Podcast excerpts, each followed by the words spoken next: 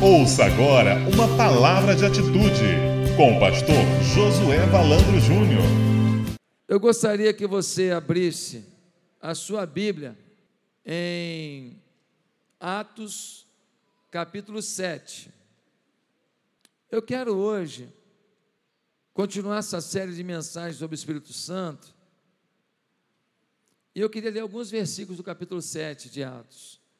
E eu queria que você acompanhasse comigo. Atos capítulo 7, nós lemos assim no versículo 1. Então o sumo sacerdote perguntou a Estevão: São verdadeiras essas acusações? Quais eram as acusações? Estevão era um homem de Deus, Estevão orava e milagres aconteciam, Estevão orava e pessoas eram transformadas, Estevão orava e um cego via, o aleijado andava, um homem de Deus, ele cuidava das viúvas, ele era um diácono responsável pelo cuidado das, das viúvas é, do povo, da igreja. Ele é um homem dedicado à fé, dedicado às pessoas, um homem cheio de Espírito Santo. E aí, algumas autoridades religiosas ficaram com inveja dele, e por inveja, eles contrataram pessoas, tudo mentira, contrataram para falar mal de Estevão e disseram o quê? O Estevão é um herege, ele está falando mal da lei dos judeus, a lei de Moisés, ele está rejeitando. E havia uma corte religiosa chamada Sinédrio, que tinha poder de morte sobre a vida de alguém que falasse contra a lei de Moisés. Tinha poder de morte, uma coisa muito séria. E agora acusam o Estevão de ser um homem herege, um homem que é contrário à fé em Deus. E aí agora o Sinédrio convoca ele e pergunta para ele: são verdadeiras essas acusações? Depois de perguntar isso, o Estevão vai dizer: A isso ele respondeu: Irmãos e pais, ouçam-me. O Deus glorioso apareceu a Abraão, nosso pai, estando ele ainda na Mesopotâmia, antes de morar em Arã, ele disse: Sai da tua terra e do meio dos seus parentes, e vá para a terra que eu lhe mostrarei. Então ele saiu da terra dos caldeus e se estabeleceu em Arã. Depois da morte de seu pai, Deus o trouxe a esta terra, onde vocês agora vivem. Deus não lhe deu nenhuma herança aqui, nem mesmo espaço de um pé, mas lhe prometeu que ele e depois dele seus descendentes possuiriam a terra, embora naquele tempo Abraão não tivesse filhos. Ele vai lá no início da história do povo. Ele começa a falar de Abraão e a promessa da formação de um povo. Eu não vou ler o texto todo, mas o Estevão começa a contar a história do povo, e ele chega então em Moisés, ele fala da lei de Moisés, e ele vai falando que o povo rejeitou a lei de Moisés. Ele fala que o povo, um dia que Moisés foi para a montanha para encontrar com Deus, o povo, querendo adorar alguma coisa e achando que Moisés havia morrido, o povo pegou ouro e fez um bezerro de ouro e começou a adorar um bezerro de ouro. Você lembra disso? E ele começa a dizer: Olha, a história do nosso povo é marcada pelo poder de Deus, mas é marcada também pela negligência da gente. E aí, meus irmãos, no versículo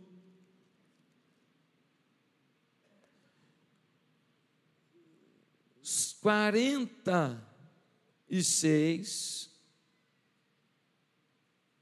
quarenta e sete, nós lemos assim: mas foi Salomão quem lhe construiu a casa. Todavia o Altíssimo não habita em casas feitas por homens, como diz o profeta: o céu é o meu trono e a terra o estrado dos meus pés. Que espécie de casa vocês me edificarão? Diz o Senhor. Onde seria meu lugar de descanso? Não foram as minhas mãos que fizeram todas essas coisas? Aí olha só o final do discurso dele povo rebelde, obstinado de coração e de ouvidos. Vocês são iguais aos seus antepassados. sempre resistem ao Espírito Santo. Qual dos profetas os seus antepassados não perseguiram? Eles mataram aqueles que prediziam a vinda do justo, de quem agora vocês se tornaram traidores e assassinos. Jesus. Vocês que receberam a lei por intermédio de anjos, mas não lhe obedeceram. O Estevão faz um relato da história do povo mostra que o povo sempre foi rebelde, vira para o sinédrio, aquela corte, todo mundo de terno e gravata, engravatadinho, uma Bíblia desse tamanho, todo mundo cheio de, de, de adesivo no carro, Deus é fiel, Deus é bom, o Senhor é meu pastor, nada faltará. Um pessoal cheio de, de é, é CD evangélico em casa, cheio de DVD evangélico. Ele vira para os caras que são os tais. Os caras que quando pregam tem uma multidão para ouvi-los. Os caras que quando cantam todo mundo fica encantado. Os caras que estão mandando no meio gospel da época.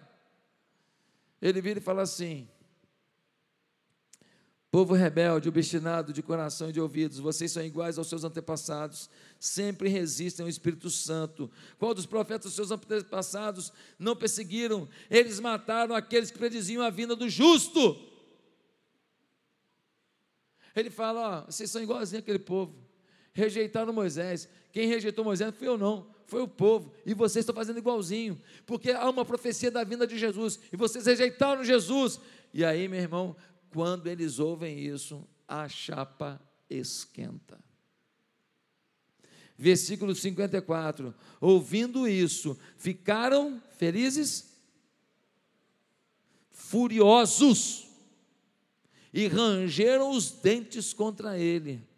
Mas Estevão, cheio do Espírito Santo, levantou os olhos para o céu e viu a glória de Deus e Jesus em pé, à direita de Deus, e disse: Vejo os céus abertos e o filho do homem em pé, à direita de Deus. Mas eles taparam os ouvidos e, dando fortes gritos, lançaram-se todos juntos contra ele.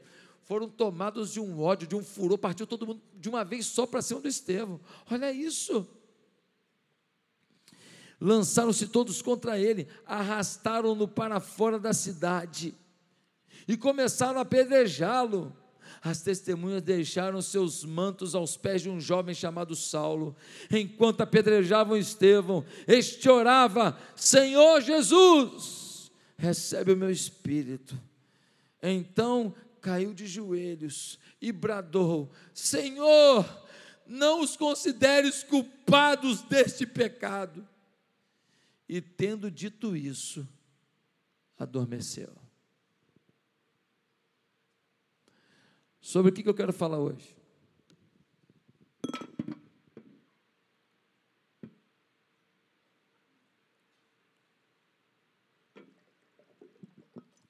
Eu quero falar hoje sobre o discurso de alguém cheio do Espírito Santo.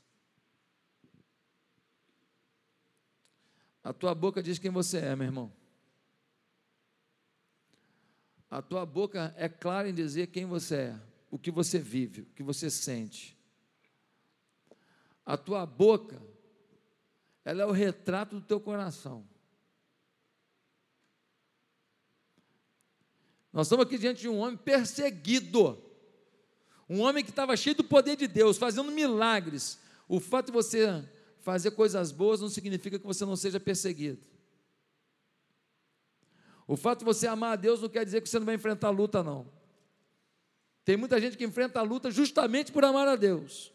Agora, um sinédrio sujo, uma corte leviana de gente religiosa, mas com vida podre, decide julgar o homem de Deus. Às vezes fico olhando que como tem gente com a vida cheia de conserto, precisando de conserto, julgando quem está fazendo alguma coisa. Você lembra quando a, a, aquela mulher, ela derramou o bálsamo sobre Jesus? Vem o Judas e fala assim, que desperdício. Pois tem gente que se doa, derrama o bálsamo da vida na igreja. Não vai faltar alguém para falar assim, ei fulano, que desperdício. Tem gente trabalhando para Jesus, derramando o seu bálsamo de sangue pela obra de Deus. Não vai faltar alguém para falar assim: que desperdício, hein? Vai ficar cansado. Não é assim, não, vai devagar. Esteve questionado, mas diante do questionamento, ele vai revelar qual é o discurso de uma pessoa cheia do Espírito Santo. Se você é cheio do Espírito Santo, você vai se enquadrar aqui. Se você ainda não é cheio do Espírito Santo, hoje o Espírito Santo quer te encher, para que você viva desta maneira que Estevão vivia e fale como ele falava. Qual é o discurso do Espírito Santo? Qual é o discurso do homem cheio do Espírito Santo?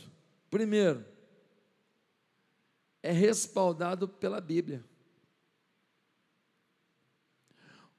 Quando questionaram Estevão, ele podia citar Camões, poderia citar Augusto Cury, ele podia so, é, é, citar Dostoiévski, ele podia citar um monte de coisa, e nada disso é pecado.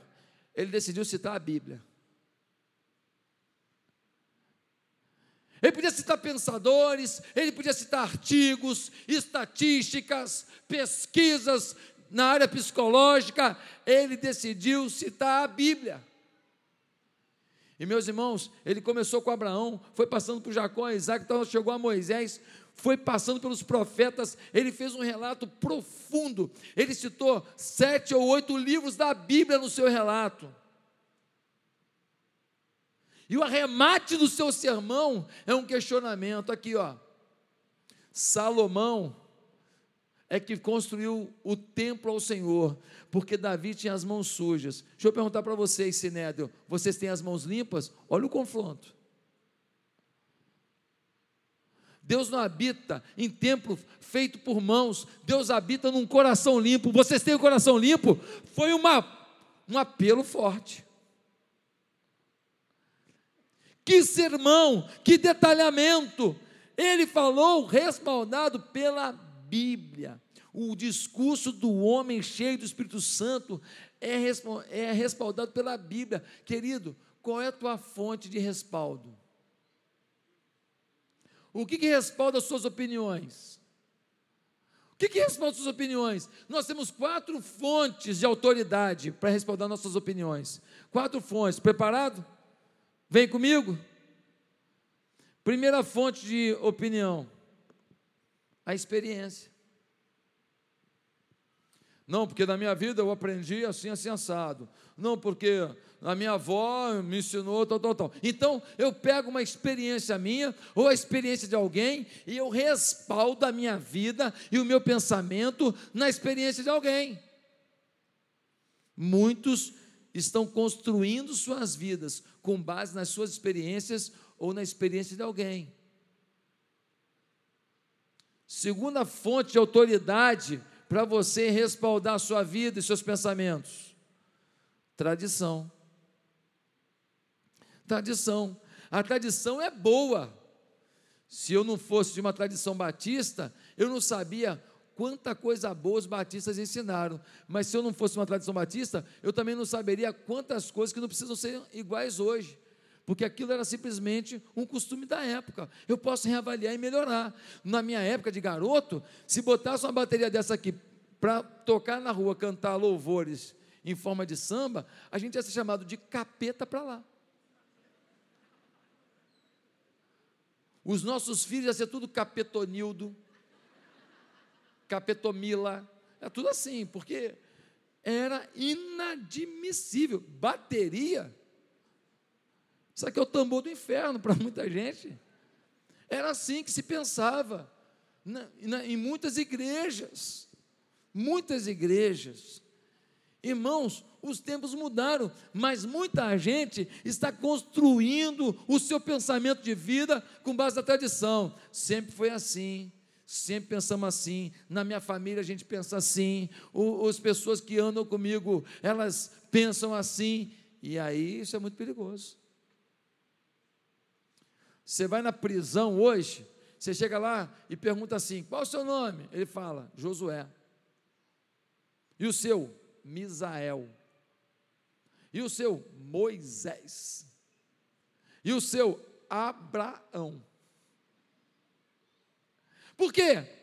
Porque a tradição deles é uma tradição cristã, católica ou evangélica. Mudou a vida deles? Mudou? Eles têm nome evangélico, eles têm nome bíblico, mas eles não têm Cristo no coração. E por isso entregaram suas paixões e desejos e maquinações. Uma terceira fonte de autoridade sobre a nossa vida pode ser a razão. Primeira experiência, depois a tradição, depois a razão. O que é a razão? A razão é aquela que foca no resultado. Deu certo para fulano, vai dar certo para mim. Deu certo na igreja tal, vai dar certo aqui também. Ela é focada num raciocínio lógico. Se fizeram isso, se deram bem, vão me dar bem também. É por causa disso que tem um monte de gente em Bangu. E deu certo para ele, vai dar para mim também. Pois é, quando deu errado para ele, deu para você também, vai junto. Teve um camarada que teve um problema, e porque ele teve um problema, ele foi afastado do governo do nosso estado. E ele foi muito humilhado. Sabe o que ele falou um dia desse? Ele falou assim: foi Deus. Porque se eu não tivesse passado aquela vergonha e tivesse sido afastado, hoje eu estava lá em Bangu também. Meus amados irmãos, meus queridos, a razão, ela é formada por um pragmatismo. A gente tem práticas, a gente tem lógicas, a gente tem construções teóricas que a gente imagina isso é o melhor, isso é o certo, isso é o correto, isso vai me fazer feliz. Mas sua razão é falha demais. Sua razão é muito limitada. E aí vem a quarta fonte de autoridade para construir os seus pensamentos e atitudes a palavra de Deus. Uns são conduzidos pela experiência, outros pela tradição, outros pela razão. É minha opinião. Eu penso assim, eu sou inteligente, eu consigo ler o mundo. Meus pais são todos quadrados. Minha mãe não sabe nada, porque eu sei ligar o smartphone mais rápido. Que bobeira. A quarta fonte de autoridade para respaldar nossa vida é a palavra de Deus. É quando olhamos para o Novo Testamento e decidimos pautar nosso viver diário pelos princípios dessa palavra, ainda que não consigamos entender por que pedem isso para a gente. É quando olhamos para a Bíblia e dizemos: Eu vou concordar com o Senhor. Se está dizendo que é assim, eu vou fazer assim mesmo que eu acho que eu vou ter prejuízo, mesmo que eu acho que não é o melhor, mesmo que eu tenha que me privar de um desejo meu, mesmo que eu tenha que passar por alguma situação de sacrifício, de luta, não importa, eu vou concordar com o Senhor, eu vou me enquadrar na tua palavra. Isso é respaldar a vida pela palavra. O homem natural coloca o pensamento de uma pessoa inteligente, ou nem inteligente, mais famosa, ou simplesmente com algum poder de influência, com o mesmo nível de autoridade da palavra de Deus. Ele ouve um mané falando televisão, um jornalista dando opinião, um cantor sertanejo dando opinião, uma atriz que já passou por 20 casamentos dando opinião, ele bota no mesmo patamar da palavra de Deus. É loucura isso. Que loucura isso. O mundo é cruel. A gente tem, a gente fica preocupado dos filhos da gente dormir na casa dos outros, sim ou não? Aí o filho fala assim: não, pai, isso é bobeira, tal, tal, tal. Pois é, um dia desse, uma atriz da Globo, ela, ela, ela fez uma reportagem. Eu não vou falar o nome dela aqui, não, para não. Mas é famosa, é da Globo. E ela falou o seguinte: a mãe dela nunca tinha deixado ela viajar com os amigos. Com 17 anos, muita insistência, ia muita gente, a mãe deixou. Chegou lá, o namorado queria fazer sexo com ela. Ela não deixou. Ela falou: não, não, não quero. Tal. Aí ele falou: não, eu quero casar virgem. Ela falou. E ele ficou insistindo e tal. Um dia ele forçou um pouco a barra, ela ficou chateada com ele. Me leva embora, eu quero ir embora. Aí ele ficou chateado, mas aí depois ele falou: Não, tudo bem, não vou mais tentar, não, está tudo certo, e eu amo você, e beleza, e vamos comemorar hoje é, numa boa, porque nós, nós não vamos desrespeitar um ao outro. Aí ela ficou toda feliz, poxa, agora decidiu me respeitar. Eles foram no barzinho à noite, aí todo mundo foi. Aí ela foi no banheiro uma hora. Na hora que ela foi no banheiro, que ela voltou, ela tomou a bebidinha dela normalmente, que ela estava bebendo lá num suco, alguma coisa. No outro dia, ela contou, estou contando porque ela contou. Saiu uma revista dessa aí. No, quando ela acordou no outro dia, ela estava nua em cima de uma cama, deflorada, e o namorado que conhecia a família inteira, menino de família, menino conhecido, do lado nu, dormindo ao lado dela. Esse é o mundo. E você vem respaldar a sua vida por esse mundo. Esse é o mundo. É um mundo que ninguém respeita ninguém. É um mundo que o interesse fala mais do que o amor. É um mundo que as coisas valem mais que pessoas. E nós estamos querendo imitar esse mundo e acreditar nesse mundo. O mundo que fala que família é desse jeito, o mundo que fala que sexualidade é desse jeito, e a gente prefere acreditar nesse mundo que na Bíblia. E a gente acha que a gente vai ser feliz acreditando nisso. Estava conversando com um rapaz um dia desse. Ele tem algumas dificuldades na sua área sexual. E ele falava para mim, pastor, não tem jeito. A gente decide viver a nossa sexualidade do jeito que a gente quer, provando o que a gente quer. Mas o conflito é eterno no nosso coração. O conflito. A gente finge que está tudo bem, que a gente pode fazer. Mas, pastor, eu vivo em conflito. Eu falei, eu vou te ajudar. Eu vou te ajudar. Conflito, conflito. Não tem jeito. Ninguém vai ser feliz se não respaldar a vida pela palavra. Ah, pastor, você que acha isso, vocês são quadrados. Tá bom, então faça sua vida como você quiser. Só não diga que Deus não mandou alguém para te avisar. Olha para o lado, veja a vida das pessoas, veja os casamentos, veja os meninos como estão, veja o que a droga está fazendo com a nossa juventude, veja o que, que acontece nas raves. Acorde, a Bíblia é a única autoridade para uma vida feliz. É a única. A Bíblia é a palavra de Deus. É o caminho da felicidade. É o caminho da paz. É o caminho da ética, do respeito, de uma cabeça erguida, de uma caminhada de honra. É a Bíblia. O Estevão ouviu a palavra de Deus.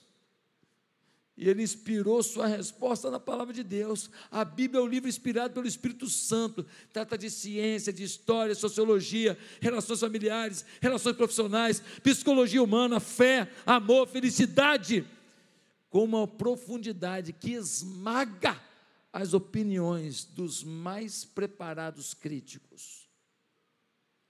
Queridos irmãos, aqui está a maior prova de que a Bíblia é a palavra de Deus. Sabe qual é? Dá uma olhada para o lado. Olha para o lado. A maior prova que a Bíblia é a palavra de Deus está aí do teu lado. Sabe quem está aí?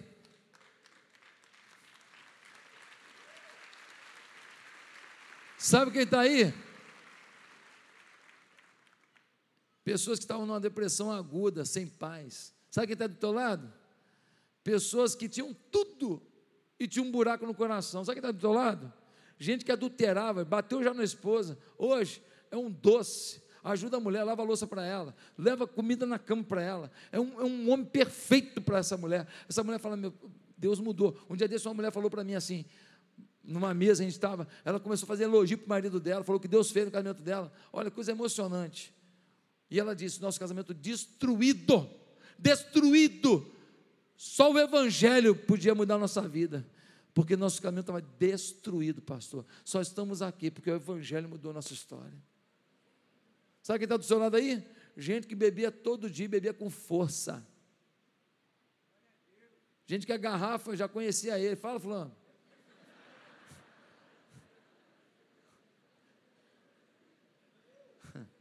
Sabe quem está do seu lado aí? Gente que se dizia ateu, graças a Deus. Está do seu lado aí, ó. Ateu. Não, não acredito em nada. Não, não, não. Ateu.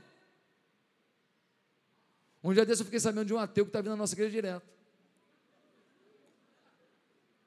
Não sei se está aqui agora, mas eu fiquei sabendo, ó, fulano é ateu, está indo direto lá na igreja. Falei, meu Deus, será que eu estou pregando o ateísmo? Ele está vindo direto à igreja, ele está gostando da igreja, ele está se apaixonando pela palavra. Ele não sabe ainda que já não é mais ateu. Ele não sabe ainda, mas eu estou avisando para você, se você está aqui hoje. Ei, você já deixou de ser ateu há muito tempo. E Deus tem um plano lindo na sua vida. Um lindo poderoso. Tremendo. Ei, Deus já iluminou seu coração. Meus amados irmãos, um missionário estava levando umas Bíblias na Palestina, história real. Ouve isso, câmeras em mim. O cara estava levando umas Bíblias para a Palestina. Aí, ele ficou sabendo que estava vindo um grupo extremista e ele ia correr o risco de, de morrer. Sabe o que ele fez? Estava passando pelo deserto da Palestina. Ele pegou as páginas da Bíblia, rasgou e soltou no vento.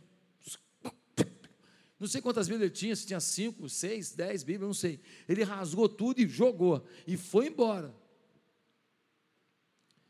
Um tempo depois, eu não sei quanto tempo, um ano, um ano e meio depois, isso me contaram semana passada, eu fiquei assim, ó. Esse missionário que chama Miguel, eu conheço ele, ele voltou a, um, a, um, a uma área palestina e lá ele encontrou uma, uma, uma vila de beduínos. E ele foi lá para evangelizar os beduínos. Quando ele chegou lá, todo mundo convertido. A vila inteira convertida. Os caras falando de Jesus e tudo, na Palestina. Aí ele foi lá e falou assim: Mas como é que foi que vocês se converteram? Aí eles falaram: Ah, rapaz, nós estávamos andando aqui atrás do nosso bichinho aqui, cuidando e tal. Aí começou a vir uns papéis voando. E nós vimos aquilo, achamos engraçado, no meio do deserto, vinha aqueles papéis voando. A gente pegou aquele negócio e começou a ler. Rapaz, a gente lia aquele negócio, a gente nem entendia muito bem, não, mas dava uma paz. Ai dava tranquilidade. Aí a gente começou a ver que tinha um título em cima. A gente começou a descobrir que era um livro, tinha uns númerozinhos também. Então a gente começou a descobrir que era. A gente começou a colecionar para ver quem tinha. Aí quem tinha, a gente ia montando para ficar os livrinhos completo. A gente não tem tudo completo, não, mas assim, a gente botava na ordem certinha. E a gente começou a ler. Rapaz, a gente não entendia tudo, não, mas assim, dava uma paz ele começou a trazer alegria no nosso coração. E aí a gente compreendeu que existe um só Deus e Ele mandou Jesus para morrer por, por nós e a gente agora a gente ama Jesus. Uma salva de palmas para Jesus ou não, hein? Pelo amor de Deus. Você tem que respaldar seu discurso na palavra de Deus. Esse é o discurso de alguém cheio do Espírito Santo. Segundo lugar, o discurso de alguém cheio do Espírito Santo não se desconfigura diante das pressões. Repete comigo: não se desconfigura diante das pressões. A vida é uma pressão, sim ou não? É pressão toda hora. Você fala que é pastor, eu já te olho assim e fala assim: hum. Quando eu fui jogar bola, onde eu jogo até hoje, a primeira vez que eu fui lá, 2005, jogar bola, que me apresentaram como pastor, rapaz, teve uns caras que não me deram a menor ideia.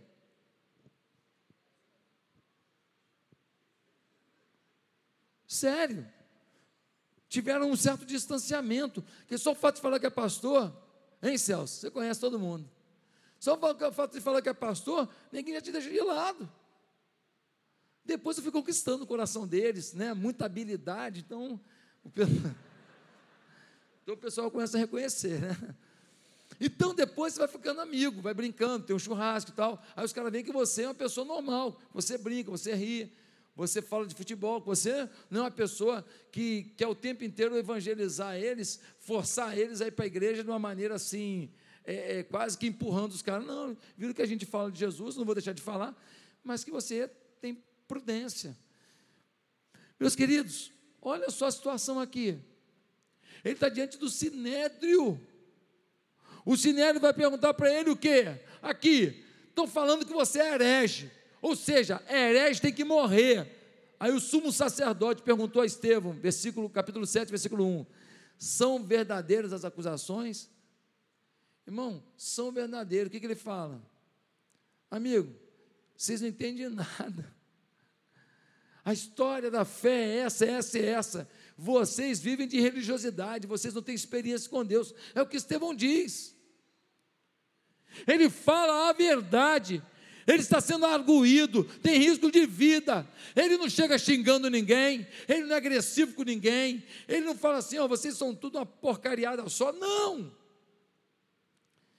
Mas ele é claro em dizer, porque ele crê em Cristo Jesus. Ele é claro em dizer porque ele vê o seu povo caindo numa religiosidade falsa, limitada. Meus amados irmãos, este homem está entregue a Deus. E o seu discurso é entregue a Deus. Não desconfigurar nada tem a ver com ser grosseiro, sanguíneo, desrespeitoso, provocar o ódio, ser intolerante, xingar os que pensam diferente. Isso não tem nada a ver com ser cheio do Espírito Santo. Isso é personalidade e falta de educação. Qualquer grupo, os caras pró-maconha, eu discordo deles. Mas nós precisamos falar isso com toda clareza. Mas não precisa ser desrespeitoso para isso, não. Não precisa. E aí eu quero fazer um alerta aqui, câmeras em mim. Nós temos um movimento hoje que está crescendo muito de igrejas, não vou citar nomes, nunca fiz isso, seria antiético, mas são igrejas que elas se concentram na adoração, se concentram num louvor legal, um ambiente bacana, e elas não tocam em assuntos polêmicos. Não tocam. É uma premissa dessa igreja, é um princípio dela. Se o assunto é polêmico, eles não tocam. Se o assunto pode gerar algum tipo de, de chateação, eles não tocam. Então, eles não vão falar sobre a homofetividade, eles não vão falar sobre divórcio, eles não vão falar sobre um monte de coisa. Sobre bebedeira, eles não vão falar sobre algumas festas carnais que os crentes têm feito, eles não vão falar sobre isso, não vão falar. Não vou falar sobre sexo fora do casamento para valer, batendo firme. Não vão ficar batendo firme nisso, não vão falar, não vão tocar nesse assunto. Não vão, não vão, sabe por quê? Porque eles compreendem que tem que trazer a pessoa, a pessoa vai ouvindo louvor, vai gostando, vai ficando e aos poucos vai mudando. Mentira. O cara chega na igreja, continua com esses pecados e todo mundo trata ele como o maior santo do mundo. Ele fala: então eu posso ser isso que eu sempre fui. Aí ele começa a namorar uma moça aqui, no dia seguinte que ele começa a namorar a moça, ou então a moça começa a namorar um rapaz aqui da igreja, no mesmo dia ela fala: e aí, vamos para onde agora? Por quê? Porque não foram transformados. Falta essência. Eles ficam perto da gente na terra, mas na morte eles vão para o inferno. Quando negamos a verdade, temos pessoas que nos aplaudem, mas eles não recebem um aplauso do céu. Quando negamos a verdade, somos aceitos pelas pessoas, mas eles rejeitam Deus. Tenho muito medo de igrejas que querem ir pelo caminho de não contrariar. A igreja não está aqui para não contrariar. A igreja está aqui para construir no coração das pessoas uma fidelidade real a Deus. A gente está aqui para apoiar as pessoas na sua busca real por Deus, para que vivam tudo que Deus tem para elas. E o que Deus tem para elas é maravilhoso, é bom, é benéfico, é abençoador, é incrível. Nós não estamos aqui para dizer, ó, vai para Jesus e passe fome, passe dificuldade. Não, mas nós não estamos aqui para dizer, venha para Jesus e fique milionário, tire onda com os outros, compre um carro mais bonito da sua família para chegar na festa e falar para todo mundo, olha o meu carro. Um extremo é a teologia da pobreza, o outro extremo é a teologia da ostentação. É funk ostentação, gospel ostentação, é tudo isso. Irmãos, Jesus tocou em assunto polêmico. Jesus chamou os fariseus de quê? Raça de víboras. Ele chamou os fariseus, os falsos religiosos, de quê? Sepulcro caiado. Sepulcro, bonitão. Por dentro, coisa podre. Fedida. Vocês são sepulcro caiado, rapaz. Por fora tudo bonitinho, por dentro vocês são fedidos.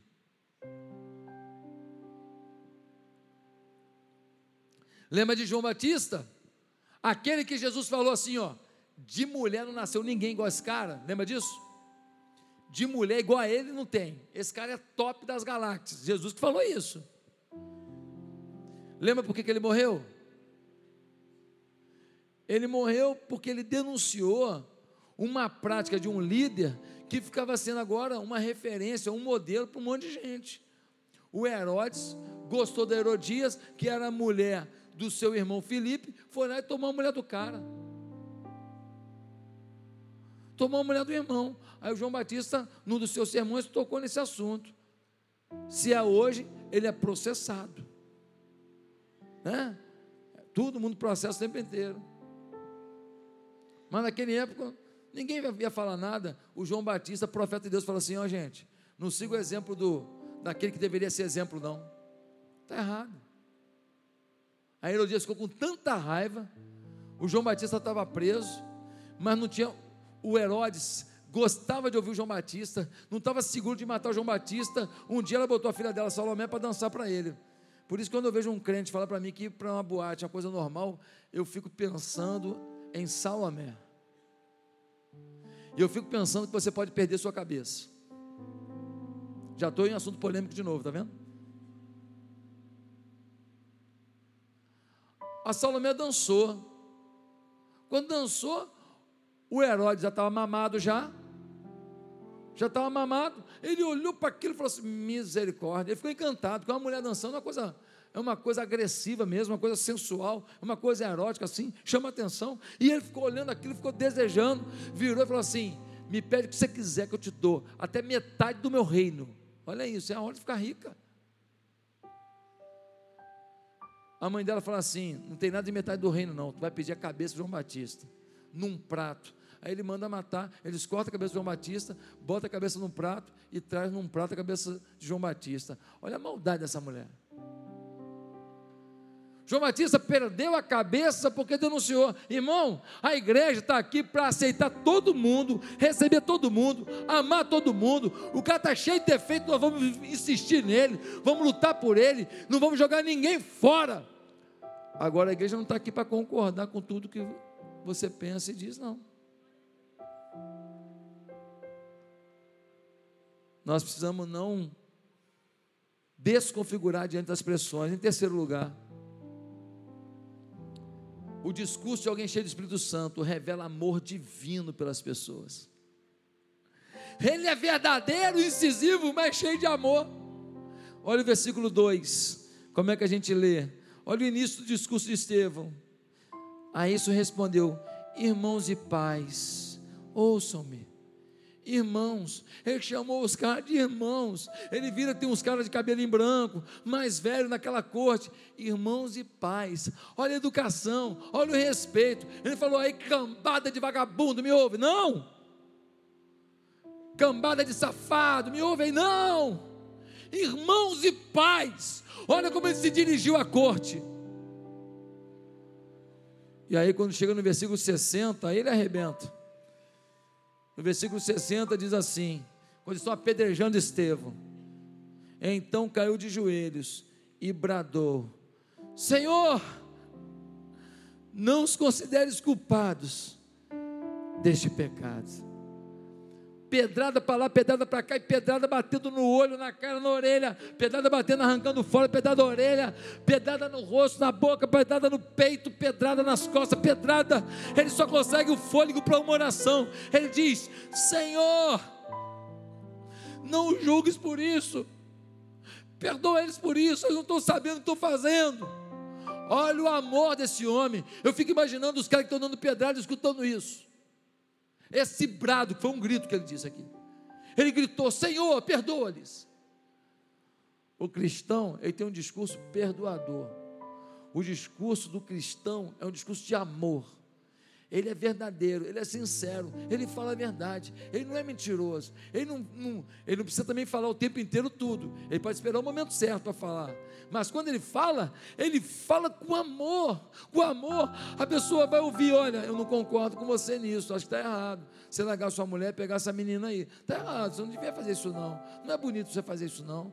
Sua mulher está com você, rapaz. Mulher boa, mulher legal, mãe dos seus cinco filhos. Faz isso não, faz isso não. Agora, eu estou aqui com você, eu amo você.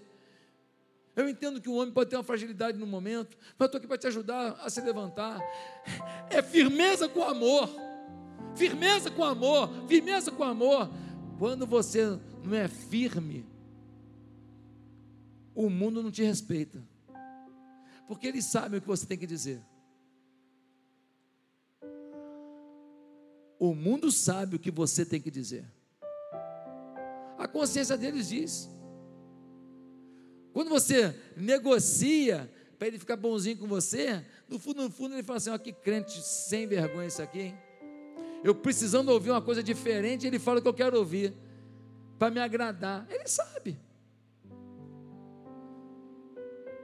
Teve um americano chamado Mark Finley, um pregador, e ele contou uma história muito interessante. Ele falou que ele estava em Ruanda. E aí falaram para ele, cara, você tem que conhecer uma mulher aqui chamada Adele. O marido dela foi morto pelos extremistas aqui. Levaram ele lá na Adele. Chegou lá, ele falou: Irmã Adele, eu soube que o seu marido foi morto brutalmente. Ela disse: Foi sim, pastor. Foi morto a machadadas. O senhor está vendo essa cicatriz aqui no meio da minha cabeça? Pois é, isso aqui foi uma machadada. Eu fiquei três anos no hospital. Mas se eu quer ouvir a história, eu vou lhe contar. Qual era a história? Ela falou que o marido dela era pastor. E aí os extremistas vieram e avisaram: estou vindo para matar vocês. Então eles correram para a igreja católica, achando que eles iam respeitar a igreja católica. Não respeitaram. Entraram na igreja católica Estava todo mundo deitado no chão, eles falaram: fica de pé, que é um pastor, nós vamos começar pelo líder. E ele ficou de pé. Quando ele ficou de pé, começaram a dar machadada na cabeça dele, e ele morreu ali, na hora ali, de tanta machadada na cabeça. Deram a machadada na cabeça da Adélia, a mulher dele, mas aí, no terceiro dia, foram lá socorrer e viram que ela não estava morta Estava muito debilitada, mas não tinha morrido. Levaram para o hospital e ela sobreviveu. Aí ela falou assim: minha vida agora que eu estou curada tem que ter sentido. O que, que ela decidiu fazer? Ela decidiu ajudar presidiários.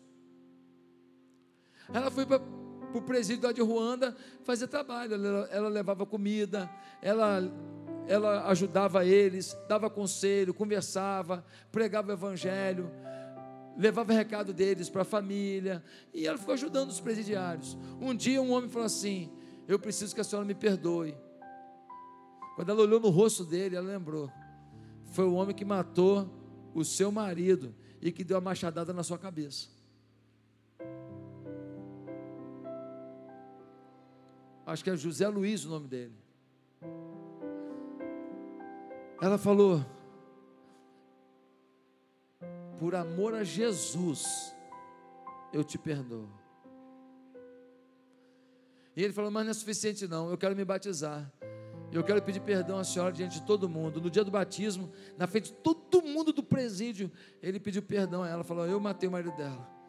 Eu queria pedir perdão a ela diante de todo mundo. Eu estou arrependido. E ela disse: Eu te perdoo diante de todo mundo. Passou um tempo depois, acho que uns três anos, se não me engano, ele foi solto, aquele rapaz, por bom comportamento, que a vida dele mudou, convertido, bom comportamento. Tiraram ele da prisão. Só que ele não tinha nem eira nem beira, não tinha para onde ir. Adele chamou esse rapaz e falou assim: a partir de hoje, eu tenho um filho que sofreu muito com a morte do pai, mas ele agora vai ganhar um irmão mais velho.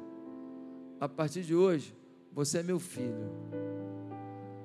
Ela chama o filho dela, entra na sala, o filho mais velho, para abraçar o pastor Mark.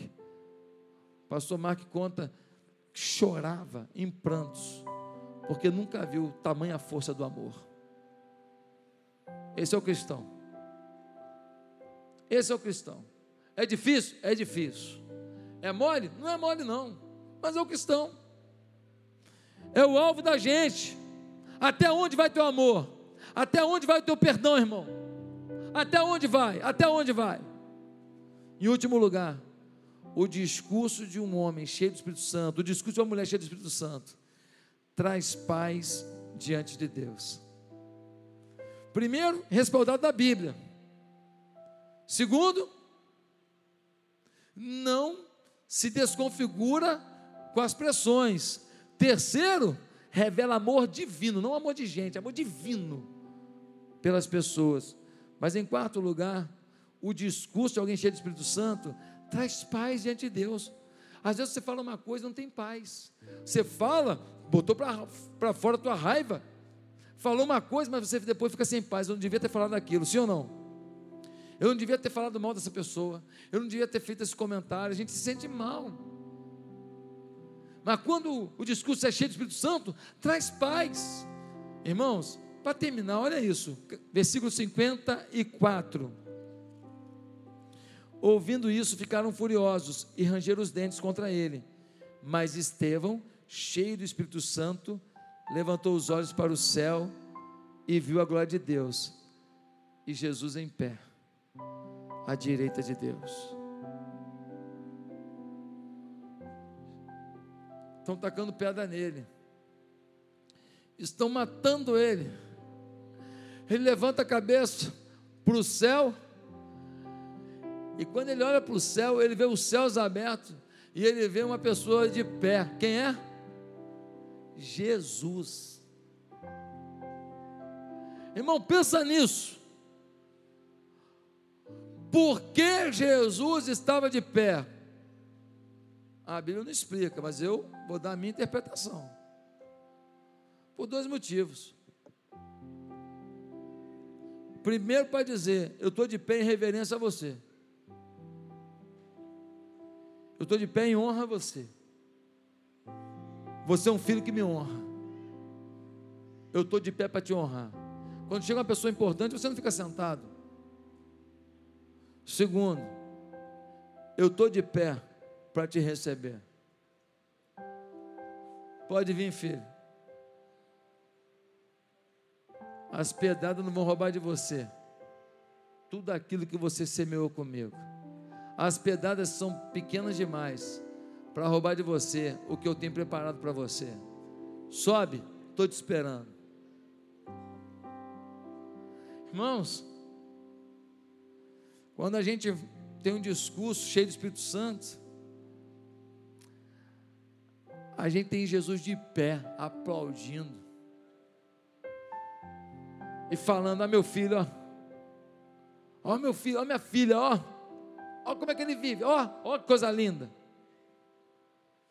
E ainda que a gente morra, de pé ele permanecerá para nos receber. O Saulo, diz o final do capítulo, que as vestes do Estevão foram jogadas aos pés de um jovem chamado Saulo. Quem era? Um fariseu ordinário, que era tão apaixonado pela religiosidade, que tinha esquecido o amor. Quando ele vê aquele cara com o rosto de anjo, falando, Pai, perdoa-lhes. Pego as vestes, jogo no pé dele. Eu fico imaginando que aquilo começou a gerar um conflito no coração de Saulo inacreditável. Ele sai dali, vai no caminho de Damasco pensando: que vida é essa que esse homem vivia? Que forma de ser é essa? Que discurso é esse de perdão no meio da pedrada? Que isso? E então ele cai do cavalo, uma luz aparece, e ele pergunta: Quem é você? E ele diz: Eu sou Jesus vem conversar contigo. Ah, meus amados, João capítulo 12, 24 vai dizer que se o grão de trigo não morrer, ele não produz vida. Você sabe por que você ainda não mudou a história da sua família inteira? Sabe por que você ainda não mudou a história, talvez, do seu trabalho, do seu ambiente de, de escola? Sabe por que, que muita gente que você ama ainda não se rendeu a Deus? Sabe por quê? Porque você ainda não morreu. não é morrer fisicamente, mas é morrer para as suas paixões, para os seus desejos, para a sua vontade se voltar para Deus. Curva a sua cabeça. Eu quero perguntar nessa manhã: quantos aqui decidiram morrer hoje? Não morrer fisicamente, mas morrer para a sua vontade, deixar a vontade de Deus imperar na sua vida. Tem alguém hoje querendo começar uma nova vida com Jesus? Eu vou pedir que a igreja esteja de cabeça baixa orando agora, dois minutos só. Se você quer hoje começar uma nova vida com Jesus, aonde você está? Eu vou pedir para agora você fazer uma oração comigo. Se você quer hoje morrer para, o seu eu e se voltar para Jesus de todo o coração, aonde você está, repita comigo essa oração. Diga assim: Santo Deus, nesta manhã eu me rendo ao Senhor, peço perdão dos meus pecados, peço que a minha vontade morra e a tua vontade conduza a minha vontade. Que a tua vontade, Senhor, impere na minha vida, porque aí eu vou ser muito feliz. Eu quero ter Jesus como Senhor da minha vida. Eu quero ter um discurso cheio do Espírito Santo. Eu quero ter um discurso correto, bíblico, mas amoroso e que traz paz de Deus ao meu coração. Eu me entrego ao Senhor em nome de Jesus. Amém.